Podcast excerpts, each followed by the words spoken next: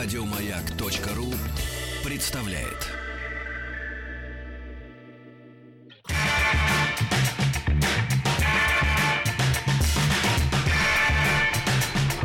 Сергей Стилавин Дорогие товарищи, у нас сегодня, как вы понимаете, вторник, если вы смотрели в календарь. Значится, в нашу студию, как всегда, пришла, приехала Галина Викторовна Якушева. Галина Викторовна, доброе утро. Доброе утро. Как обычно, рады вас видеть. Взаимно, Да, наши я тоже. встречи традиционно, они нас радуют. Да. Э, Друзья мои, значит, какая у нас сегодня тема? Э, Слово и национальный менталитет, да? Э, Ну, это в широком В широком. плане. Да. Но э, конкретно я захотела поговорить э, о словах соболезнования, соучастия, э, Сочувствия. всего того, да, совершенно верно, сочувствия, всего того, что э, исходит из представления о разделении скорби, боли другого человека э, Кстати, своим кстати, участием. Галина Викторовна, не, не- не один раз, ну, мысленно не один раз, может быть, даже в эфире говорил как-то об этом, по крайней мере, точно помню, писал. Э, интересная особенность нашего языка, может быть, вы как э, знаток немецкой речи, Deutsche Sprache, понимаешь? Вот. А, э, меня...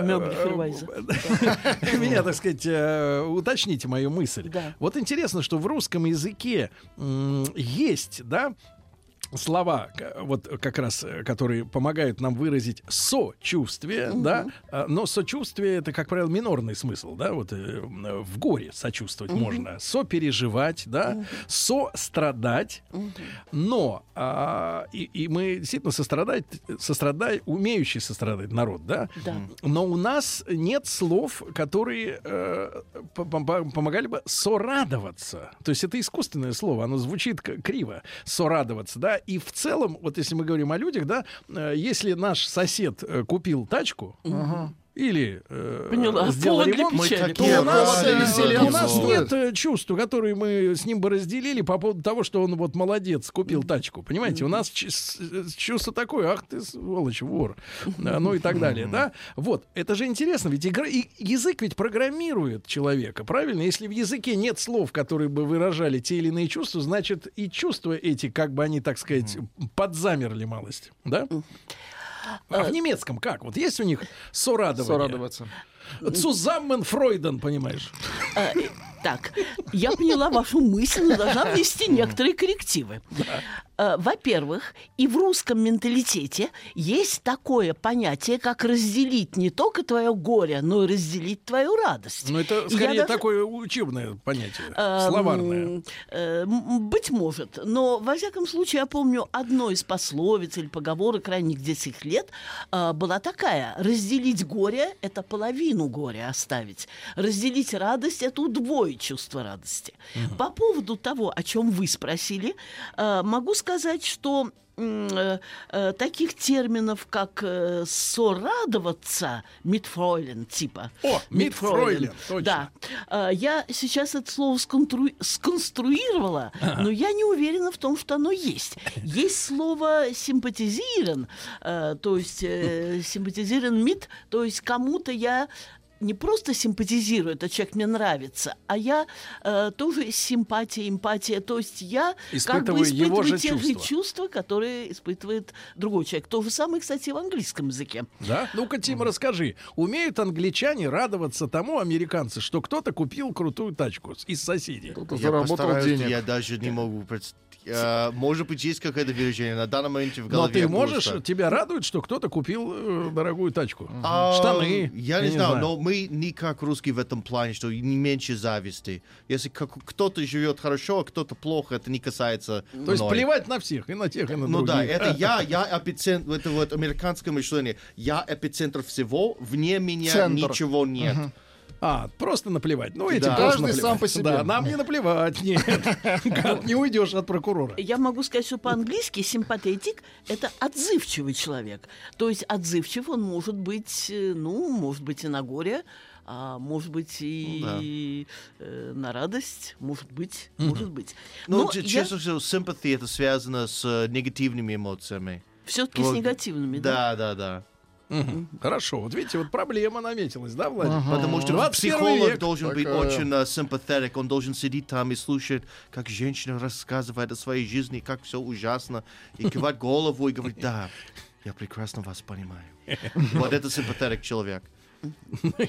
Э, Я могу сказать, что в немецком языке огромное количество терминов, которые выражают соучастие, страдания, сочувствие и так далее, и так далее, ничуть не меньше, чем в русском языке. Там и mitfühlend, и teilnehmend, и wohlwollend, и verständnisvoll, и mitgefühl zeigen. Э, Verständnisvoll. Да, Да, ну как вы да. спелись. Beileid, э, там, Да-да-да, Галина Викторовна. Нет, ну немецкий язык, э, and как... so on, so on. Да, как говорится, как говорил герой одной из серий э, Шерлока Холмса, немецкий язык грубоват, но один из самых выразительных в Европе. Но чтобы все-таки тему разделения да. а, и горести, и радости продолжить, Да. э, на что я обращаю внимание. Тут есть некий парадокс. Некий парадокс, который может проявляться и в нашем менталитете, и в нашем языке, а может проявляться и вообще в человеческом мышлении. Начнем с того, что сама идея разделения, как ни странно, есть э, идея уничтожения, снятия чего-то. Э, то, То есть, есть? да, то есть, то есть. Э, Начнем с того, что э, диссентеры, разделители, вы знаете, диссентеры так называли разделителей, раскольников в Диссент, Англии. а диссиденты оттуда. Вот это все, вы совершенно правы. Это не просто инакомыслие, это раскол, разделение. К слову говоря, первым таким диссентером... Отмежевание. Да, размежевание, раскол. Сейчас я м, поясню ход моей мысли. Изначально вот таким вот диссентером называли дьявола. Дьявол, который раскалывает мир, раскалывает. Но при этом мы вспоминаем евангельские слова Христа. Когда Христа обвиняли в том, что он воскресил Лазаря с помощью дьявольской силы, он ответил, получается, что дьявол помогал своим противникам, значит бы его царство само в себе разделилось, а царство, разделившееся в самом себе, не устоит. Отсюда наша мысль бежит дальше. Так. И если э, в русском языке, в русском, ну, я бы сказала, стилистическом таком частом обороте я разделяю твое горе, я разделяю твою боль, я разделяю твою скорбь. Если вспомнить вот этой модели, об этом ходе мышления, то мы приходим к выводу, что разделить твою боль – это снять боль. Потому что расколовшееся внутри себя нечто не устоит. Другое дело, когда мы говорим «я разделяю твою радость», ну, разделяю твое есть торжество. забираю? У нас тоже так говорят. Получается, что его тоже уничтожают. Я, вот- вот это как раз парадокс. Что разделить означает, может означать, э, означать облегчить, Облегчить. ношу, облегчить, да, эту ношу и фактически уничтожить, ну, пос- стремиться к ее уничтожению. А с другой стороны, э, может э, ожидать определенной мере усиления чувства. Я разделяю твое торжество, я разделяю твою радость. Ну, у нас такое выражение существует. Сорадоваться, да, действительно, э, не только у нас у законного в словаре такого слова я не нашла. Возможно, оно в обиходе употребляется. Но я вспоминаю, я пролистала словари и англо-русский, там и французско-русский, и немецко-русский. Сорадоваться. Про лат- латынь я не говорю. Я тоже посмотрела, э, как и что там выглядит. Да, по поводу сорадоваться, разделя... симпати... с- то есть понимать твои чувства, и хорошие в том числе, это да. А вот э, именно сорадоваться, э, ну, Это нам противоестественно. эм, э, это, это Но это и повод- не звучит как-то. Ну Вы да. знаете, э, в таком случае моя мысль побежала дальше. Значит, самого такого слова непосредственно, может быть, оно и есть, но, по крайней мере, не на поверхности. Как-то сразу оно не возникло.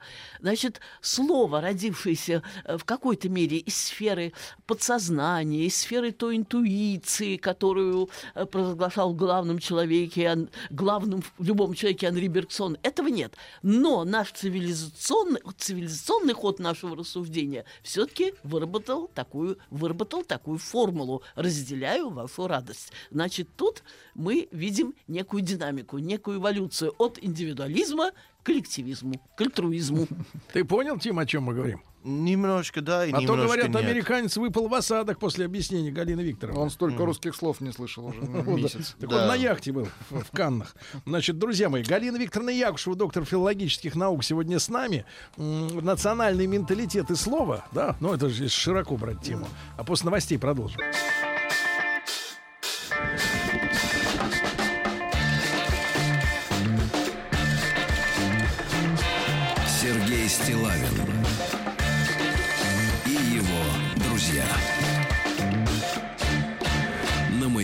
Друзья мои, наша традиционная встреча во вторник с Галиной Викторовной Якушевой, доктором филологических наук, профессором Государственного института русского языка имени Пушкина и Высшего театрального училища имени Щепкина. Вы можете слушать нас в подкастах на сайте радиомаяк.ру, в iTunes. На других ресурсах можете слушать.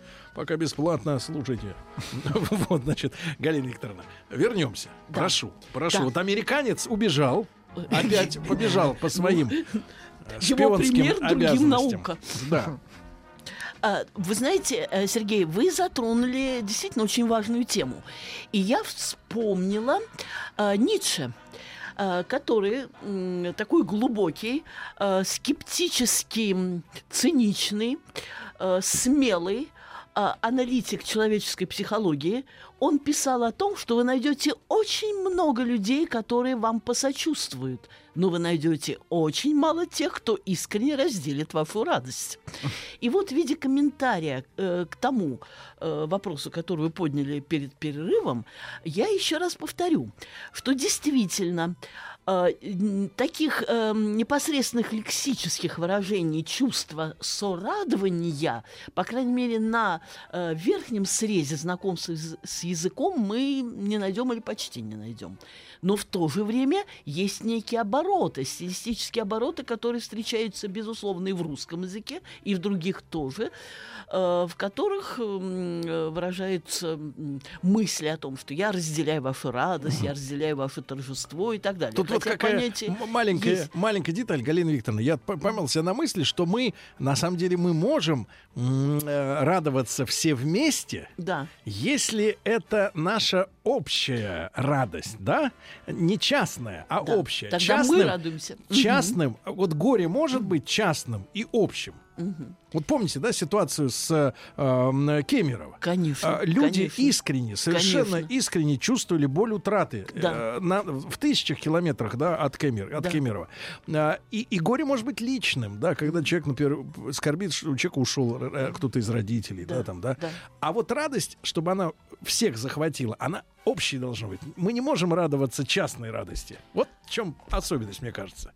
Э, Победа может быть общая, да? Я вас понимаю, я вас понимаю. Общую радость, там, э, победу, выигрыш футбольной команды. Естественно, эту общую радость мы будем воспринимать как э, одно из тех чувств, которые мы готовы совершенно естественным образом пережить, разделить и так далее.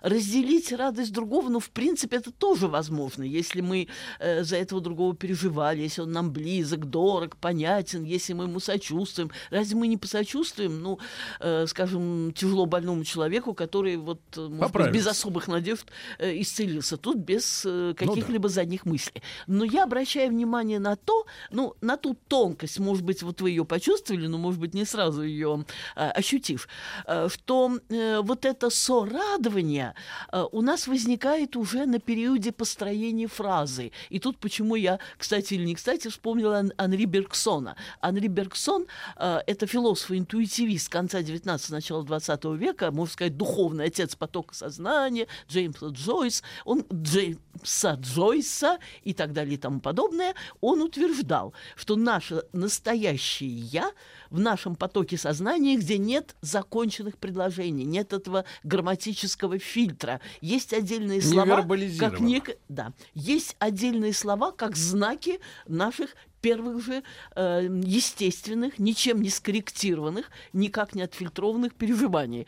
А уже когда мы строим фразу, то мы уже немножечко подключаем момент цивилизационный, момент воспитания. Ну, иными словами, если свести к сухому остатку, человек, быть может, и рожден эгоистом, но для этого явился Христос со своим учением. Можно верить в его э, божественное происхождение, можно вслед за Михаилом Булгаковым, вид- Булгаковым видеть в нем Иешуа Ганоцри, то есть просто мудрым и добрым проповедником, но так или иначе путь человека к Богу – это путь от эгоизма к альтруизму. Разве нет? Разве не говорил тот же Христос, что когда вы помогаете э, бедным, нуждающимся, нуждающимся, то вы помогаете мне, вы мне делаете этим добро. Таким образом, задача Создателя, э, э, задача Создателя отучить нас от нашего естественного бергсоновского эгоизма. А я вот что вот э, вам вдогонку скажу, Галина Викторовна. А что если м, вообще я э, возникает во время интерактива?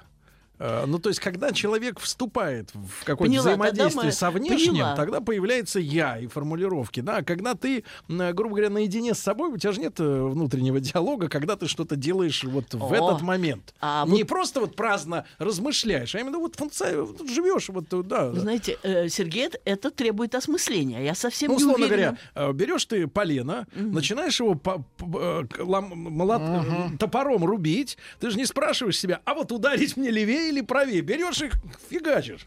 Ну, как сказать? Без, как без, сказать? э, без, без вот этих приговоров, значит, давай, Сережа, бей. Значит, вот ты же не говоришь себе так. Ну, вы знаете, если у вас никогда не было э, в- таких внутренних э, монологов, подстегивающих, Были, конечно. были, конечно. но от праздности. А когда ты занят делом, ты же не разговариваешь, ты делаешь. Да как вам сказать? Эм, я очень часто убеждаю себя в том, что надо что-то доделывать. Ну, дело в данном случае не в моих каких-то личных впечатлениях, а дело в том, что, по-моему, уже давно и доказано, и раскрыто, в том числе нашим великим Достоевским, что э, дьявол и Бог, то есть, ну, не одно чувство, а противоречивые чувства борются в душе человека, и именно душа человека есть то пространство, то поле, на котором происходит эт- эта борьба. Даже наедине сам собой человек не может считать себя цельным и неразделимым. Поэтому и, согласитесь, бывает сложное чувство радости, как-то, м, ну не то что ущемленный, но, по крайней мере, э, устыж... радости, устыженной каким-то вроде бы, ну, это можно назвать завистью, это можно назвать, ну, как Это в угодно. какой, например, ситуации? Так, ну, вы знаете, мне э, трудно сейчас сходу такую ситуацию вам нарисовать, потому что я уверена, так или иначе ее Ну, переживали например, многие. украл что-нибудь, но стыдно. Да. Радостно, что украл. Да, но кошелек стыдно. нашел. Радостно. На земле. Да. Стыдно. В сумке в чужой. Стыдно.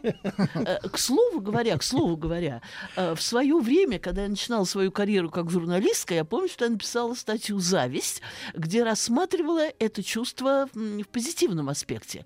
Человек позавидовал птице и научился летать. Ну и так далее, и так далее Как везде. движущая сила. И так далее везде.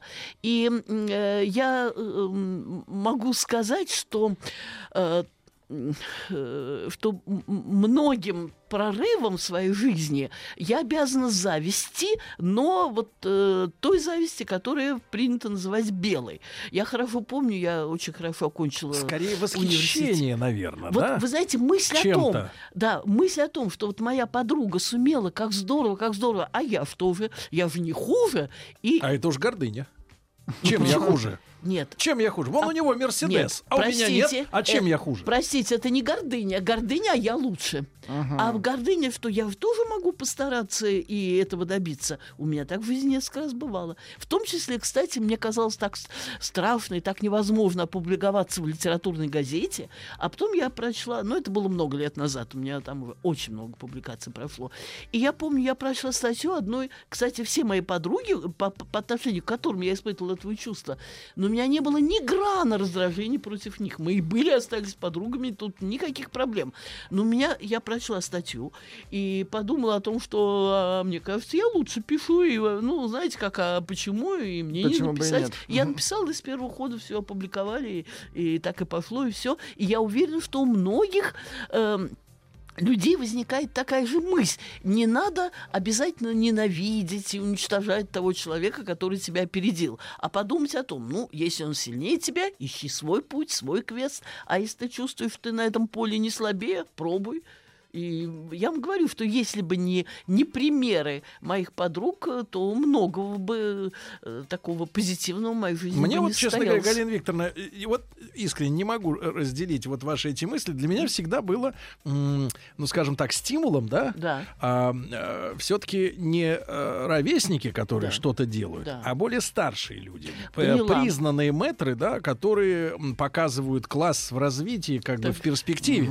И не то чтобы тянуться, Так. не переплевывать их, а просто понимать, куда надо двигаться. Так, есть, э, Сергей, это, это в Вот вы для меня гордыня. пути- Да. путеводная звезда. Нет, да. я это понимаю. никакого отношения к гордыне. У меня нет к ним зависти нисколько. Я понимаю, да. что он меня старше, он меня образованнее, он меня Опытнее, опытнее, да, и его успех логичен.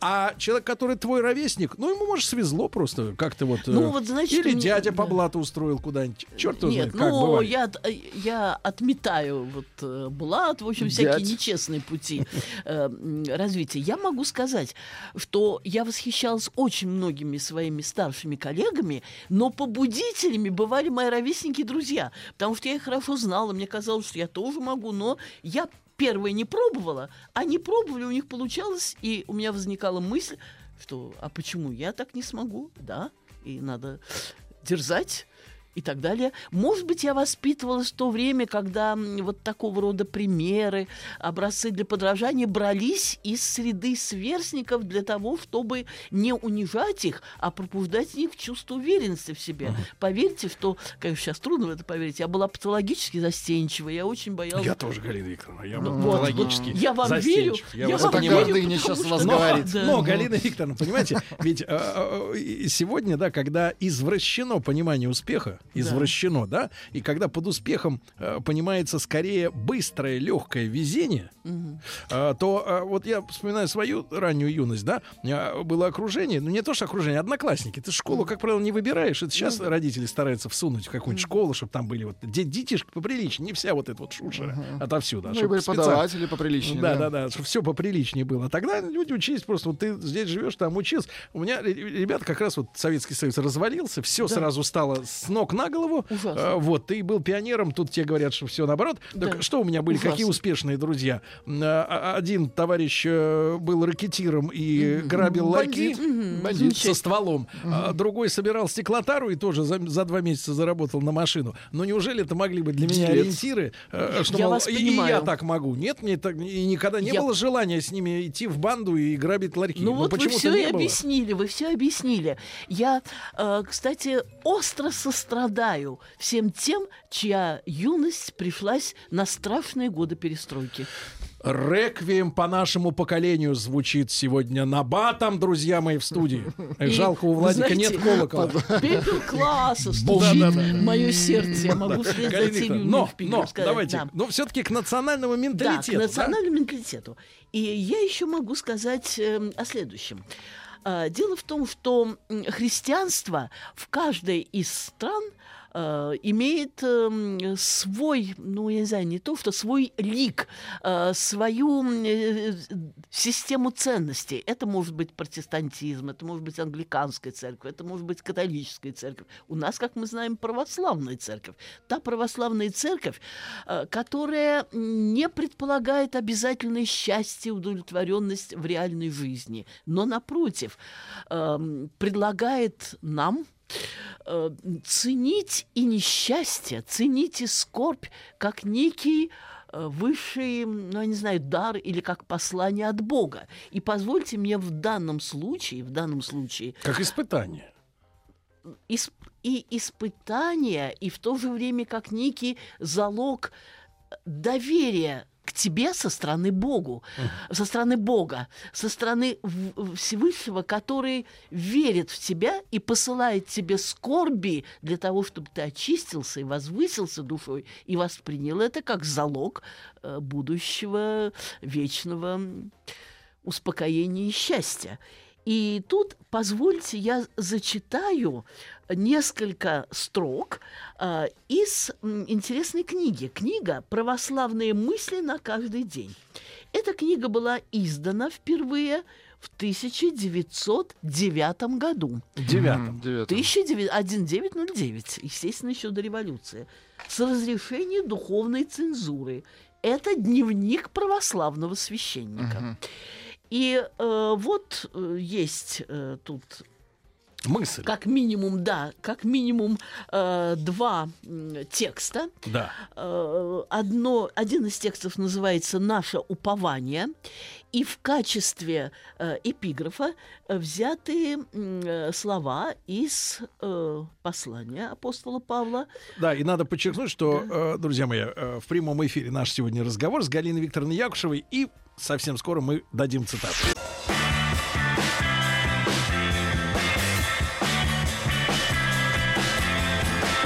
Сергей Стилавин и его друзья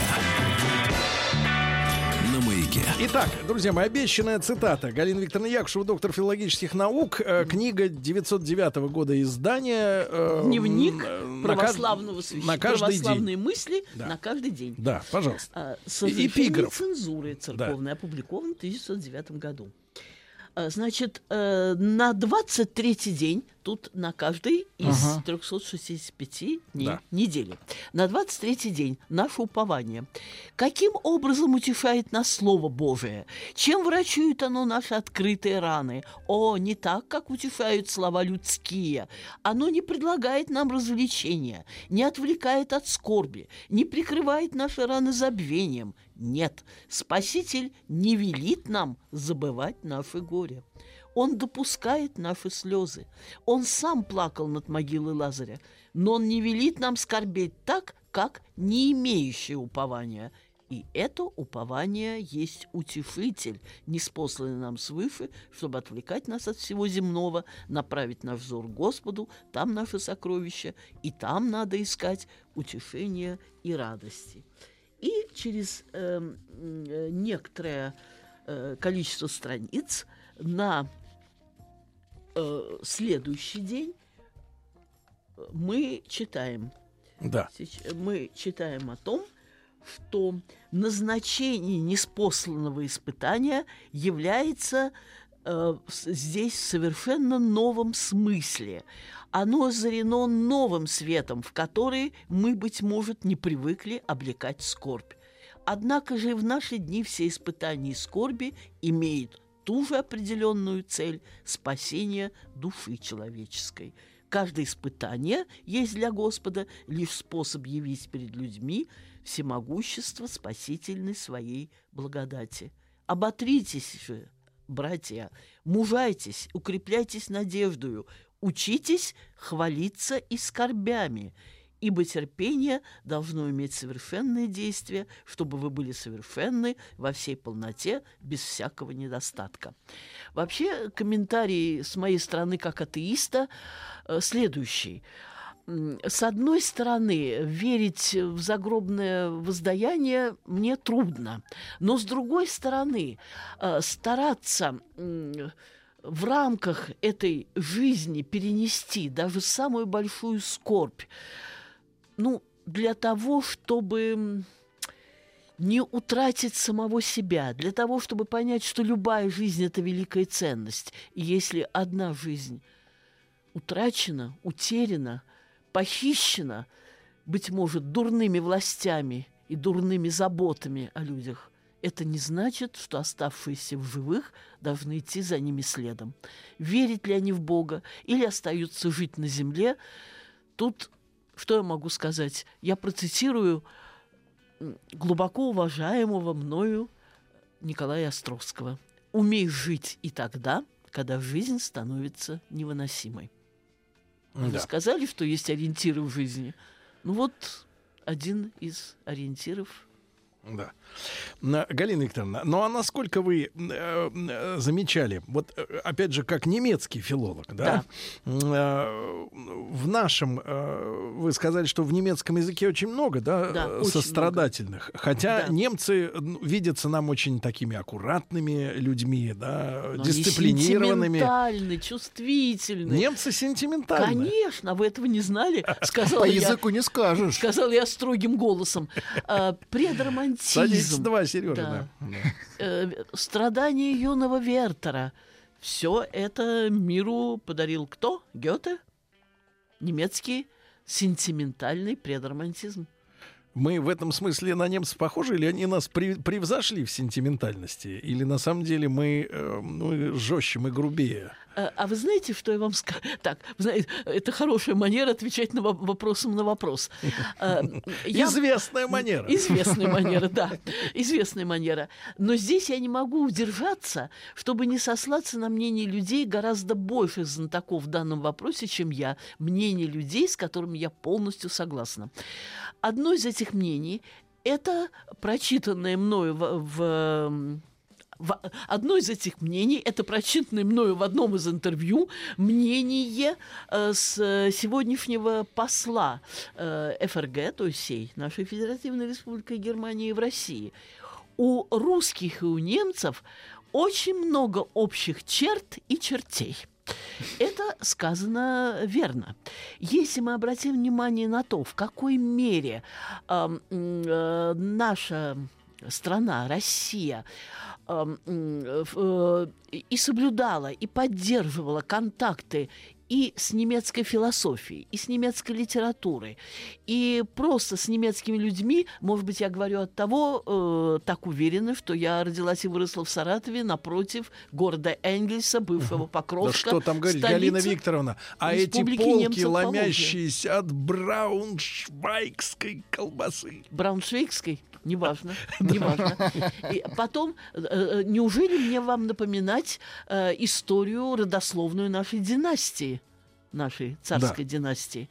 И потом еще сошлюсь на мнение, не помню, я вам о нем уже говорила или нет, был такой замечательный немец, который воевал 6 лет в русской армии, в анти- участвовал в антинаполеоновском сражении. Это Карл Август Фарнгаген фон Энзе, который за 6 лет пребывания в России и службы в русской армии изучил русский язык, проникся величайшей симпатией ко всем русским, переводил очень много русских произведений на немецкий язык. Если кто-то появлялся в Германии э, из русских, он моментально заводил с ним дружбу.